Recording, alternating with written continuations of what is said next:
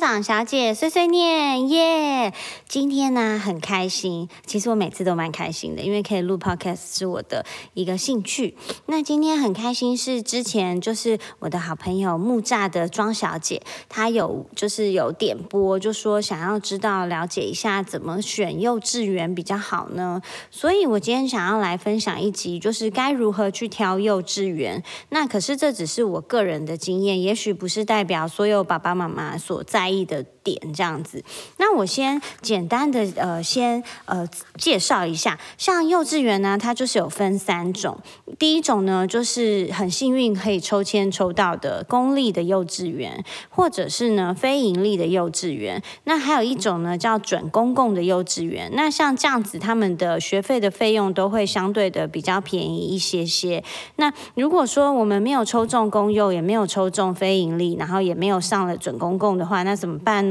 那当然还有一种叫做私立的幼稚园可以读。那里面我先讲一下，呃，公立的幼稚园它通常有寒暑假，它就是跟着呃国小的时间去放的，所以。呃，它的暑假或是寒假都是蛮长的。那如果是非盈利或准公共的话呢，基本上他们的暑假时间就会缩，就就是会缩的蛮短，大概一个多礼拜这样子，跟私立幼稚园一样。所以呢，就是如果是念公立幼稚园，有的时候还要想他们寒暑假要托给谁照顾啊，或者是要去上什么样的，比如说是暑期班，然后或者是寒假班等等的。那呃，就我所知，就是在我是在台北地区嘛，所以我这边然后。因为我们那个时候有抽公立的幼稚园，还有非盈利，那都没有抽中，所以就可能 妈妈签运不太好这样子。然后，所以我们后来就是只能找私立的。那如果私立的话呢，它是现在是有分三种。第一种呢叫做全美的幼稚园，全美的话呢，它就是呃全美语的状态。第二种是双语，双语呢可能它是有半天是讲美语，然后半天是中文，或者是穿插。那最后一种是一般的。私立幼稚园，一般私立幼稚园，它可能就是一整个礼拜，它只有一到两堂的英文课，然后其他都是以中文授课，中文的老师来教，像这样子。那在呃学费上面也会不一样。那就我了解，台北地区的话，呃，全美的幼稚园是，我现在都讲私立，私立的全美幼稚园的话，基本上一个月月费至少是两万五以上。那如果是双语的幼稚园的话，它的价钱大概是一万八以上，通常都会要两万。那如果是一般的幼稚园呢，大概也是一万左右或是以上，就是会看你的呃学校的设备啊，然后师资啊，然后里面的课程的丰富程度，去定你的呃学费的价格这样子。那这个就是呃。大概的幼稚园的轮廓，那里面还有很多很多的细节，大家可以再自己去 Google 啊了解看看。那我今天要讲的是要怎么样来挑幼稚园。那怎么样挑幼稚园？我有先把几个大重点，我有先呃写出来。那我现在就是跟大家说，我觉得第一件事情最重要是预算。你必须要符合你的预算，就是费用，他每个月的月费多少？那因为像现在政府都有补助，比如说呃三到五岁的小朋友，他每一个学期他都会补助一三六六零。那如果你是念大班的小朋友，他的呃月他的呃注册费是减免的，就是不需要。注册费的，他只需要每个月的月费，所以他都会依照你所在地区，他可能每一个县市他会提供的补助会不一样，这个大家都可以去了解看看。第一件事情真的最重要就是费用，你必须要符合你的预算。第二件事情我觉得很重要的是距离，这间学校离你的上班地方或离你的家里，或者是离你可以再帮你就近照顾的人，他们的距离车程要大概多久时间，然后离谁家最。近，或是离公司近不近，或是可能走路需要多久，这些都需要考虑进去。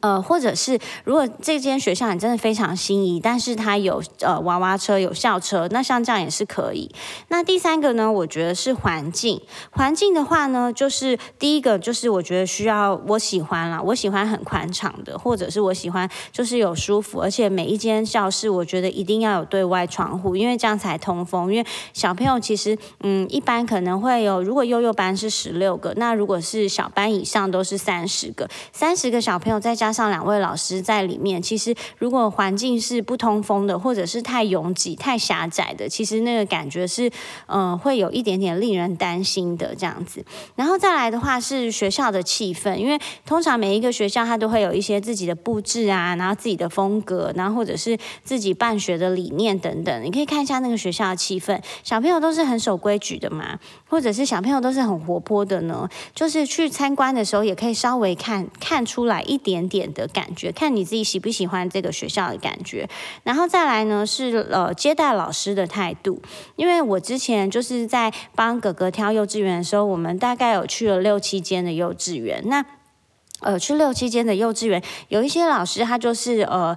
跟跟你讲完就是基本的费用之后啊，他就是要不要来随便你的那种感觉，那那种感觉你就会觉得，嗯，这样子老师真的是有爱心的吗？那也有老师是非常诚恳的，然后就是很好好的跟你说，哎，怎么样怎么样之类的。然后他们最注重的是哪些部分？像这样子的老师呢，基本上我就会觉得，哎，好像很是蛮有爱心，然后就会比较想要考虑这样子。对，然后除了就是接待老师的态度，还有学校有我我也喜欢学校有。树，或者是学校有没有种一些花花草草？就虽然这些东西它会让小朋友很容易被叮的，可能满腿啊，或者是满头啊都是包，可是其实有树或者是有一些植栽，其实是相对我觉得也是比较健康的。然后我比较喜欢这样的环境。那再来就是呃，学校有没有活动的地方？就是比如说他们的操场，或是他们比如说玩溜滑梯啊，然后玩户外活动的地方有多大？那如果假设因为我知道很多私立的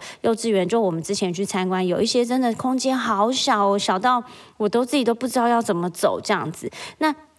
如果是这样，我就会呃就会考量到它可以让小朋友大肢体的活动的空间有多大，因为我喜欢大的嘛。其实大家都是一样的。那如果说它真的没有没有就是可以活动的空间，或是很少，那它距离公园多远？因为其实，如果说你的学校的旁边就有一个公园的话，它其实很容易就可以带小朋友呃过个马路，他就可以到公园去活动筋骨啊等等的。那如果像这样子，我就觉得 OK。那可是如果他离呃公园很远，然后他又是比较小型的一个一个嗯学校的话，可能就是要考虑看看其他的部分这样子。对，所以然后再来的话呢，是老师。老师的话呢，我嗯我会先看他的师生比。那基本上幼幼班最多的人人的话就是一比十一比八，所以你一位老师只能照顾八位小朋友。那如果一般有十六个小朋友，你就是会配两位老师。那如果像是呃小班到大班的话，都是一比十五，这个是最多的。所以我会先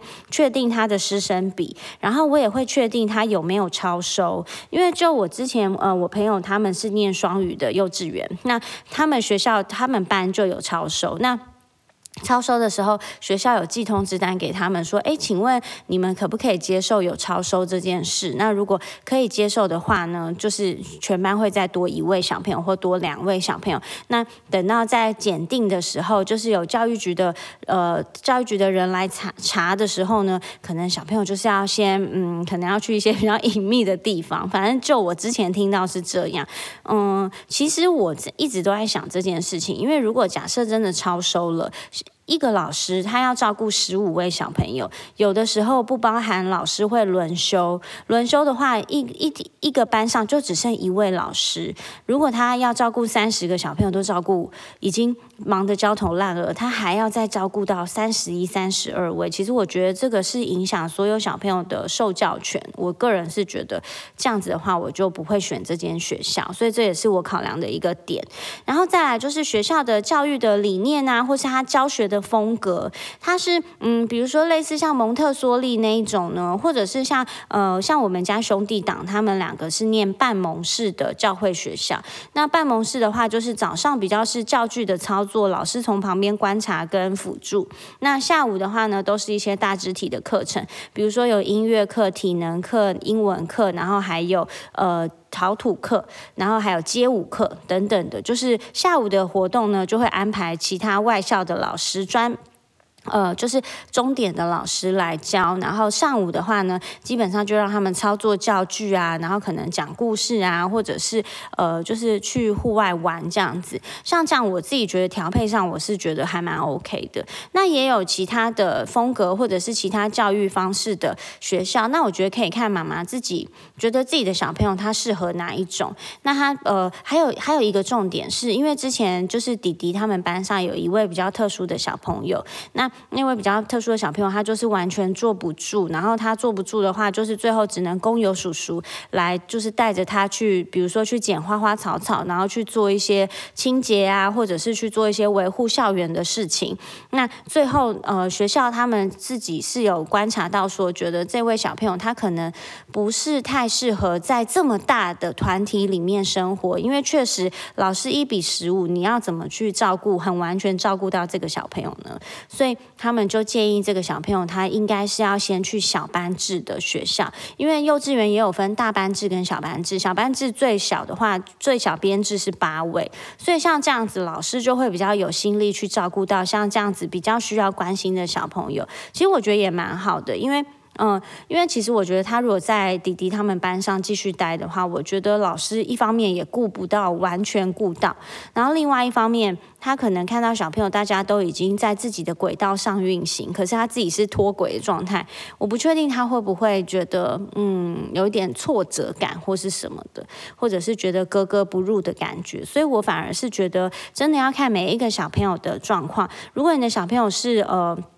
自律性蛮高的，或者是呃什么样的状况，就是我觉得都都可以去当做一个参考的依据。那再来的话呢，除了老师之外，我觉得还可以看小朋友的感觉，因为这个是我们之前有在呃去参观学校的时候，我们有去参观其中一间学校。那那间学校，我们一进去，所有的小朋友就是会转头说叔叔阿姨好，然后我先生我的室友他就很不喜欢这种感觉，因为他觉得太。制式了，就是很像填鸭式的那种感觉，就是很像机器人，他不喜欢。那嗯，我之前也有参观过另外一个学校，其实那个学校本来我先生就是我室友是很喜欢，那可是因为我听到他们的教职员就是有跟小朋友就是有讲很凶的话这样子，那讲什么我已经真的有点忘记，但反正就是蛮凶的，然后是。嗯，我觉得是有点恐吓小朋友的状态，所以我后来就觉得我不想要让我的小朋友去那一间学校这样子，因为刚好被我听到，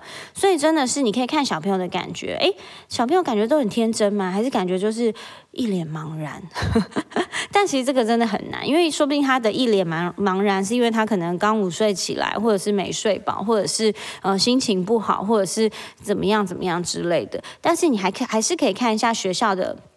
感觉，然后小朋友活动的空间跟小朋友自己散发出来是不是快乐的感觉？那再来的话呢，还有一个，我觉得这个也非常重要。我不喜欢功课太多。所谓功课太多，就是像哥哥他们学校，他们是一般的私立学校，他们呃嗯小班到中班都是没有功课的。那就算是中班有功课，也都只是就是回来就是呃看一下，可能一个礼拜只出一次，然后都是非常非常简单的作业。到大班的时候，一个礼拜呢可能要写四本功课，可是也是认。字啊 b p m 啊，或者是一二三，非常非常基础的。那到了现在是大班下学期，他的功课变成是五本，那一样是一个礼拜。那我觉得像这样子，其实小朋友在适应上，他已经知道他的量变多了，他也知道他的功课量变重了。所以我觉得，如果说他的功课比现在这个状态更多，其实是会剥夺他们玩乐，还有去学习，还有去放松他们的大肢体的时间。所以我反而会觉得这样子。我不喜欢，我喜欢他们功课不要太多，尽情的去探索这个世界，这样就好了。然后可以尽情的放电，对，所以呃，可是我知道我有看过妈妈社团，有小朋友是小班就有功课的，甚至是小班有功课还要手做，然后还要美劳，还要什么有的没的。其实因为每个学校状况状况不一样，但是我是自己是真的不太喜欢小朋友太多功课，而且你知道很多功课是妈妈要 帮忙完成。所以我就是一个很懒、很懒惰的妈妈，这样子，对。然后再来呀，还有一个就是呃，幼稚园他可不可以试读？如果说他可以试读的话，试读半天或试读一天，他的感觉也会是完全不一样的。但是如果可以的话，我会觉得他也可以去试读一个礼拜看看。嗯，有些小朋友他是一进去他就哭哭，一路哭哭哭哭哭。那有些小朋友是一进去的前三天都没哭，他觉得很新鲜嘛，很新奇。到了后后期才开始哭哭。那我觉得请小朋友去试读，如果爸爸妈妈可以陪的话，我觉得还是可以陪个几天。那像我的话，我的哥，我们家哥哥，因为他是非常慢热的个性，所以呃，他的话，我是他前面大概哭了一个多月，天天都在哭。那我就是陪了很久这样子。然后到最后，老师说，呃，你就放手交给我们，让我们自呃，让我们来试试看，这样子，这样子的话，可能他阵痛的时间会缩短。那如果是弟弟的话呢？弟弟的前一个月他都是上半天，他只有他每天都是上半天，因为他是我自己就是全职带长大，所以他就是更黏妈妈，所以他就是第一个月呢，他就是全部上半天，后来才慢慢改成吃完三个碗我就去接，吃完第三个碗就是下午点心吃完，然后再来是换，再来是改成三点半，然后再来改成是四点接，慢慢循序渐进。那我觉得他们在。试读的这个阶段呢，就是除了我们就是陪陪他们，给他们信心之外，我觉得在这个阶段，其实我们是可以偷偷的观察老师去跟小朋友互动的状况。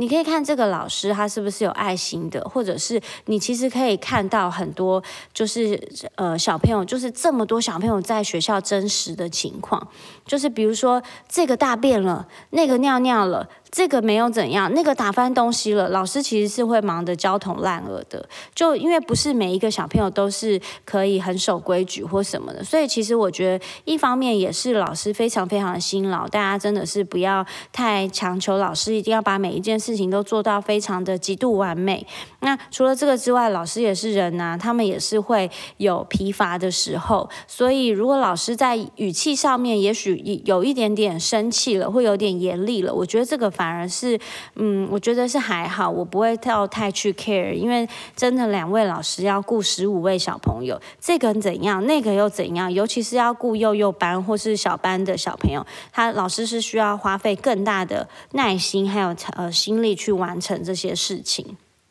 对，然后呃，所以你可以观察看看老师跟小朋友之间，那可是你也可以看到有没有老师管教过当了呢？有没有老师的风格是他是你不喜欢或是你无法接受的呢？或者是小朋友回家他讲学校的事情，他是开心的吗？还是他是有点恐惧的？还是他有一点怎么样？然后跟老师在学校跟你讲的一不一样，我觉得这些都是试读上你可以自己自己去感受。你觉得这个学校的感觉跟你想期待教给你小朋友的是不是差不多是雷同的？所以这个部分的话，我觉得也是可以去了解。对，然后再来啊，就是呃这个部分呢，我也觉得呃非常的神秘，因为因为啊，我陪我陪我们家弟弟试读了一个半月，所以我有看到他们学校小朋友幼稚园小朋友有很多嗯光怪陆离的事嘛，是可以这样形容吗？好，那接下来我们就是要讲神秘的观察事件，但是因为我的。iPad 就是它的录音时间有限，所以呢，我这个肯肯定要移到下一集喽。待会见，拜拜。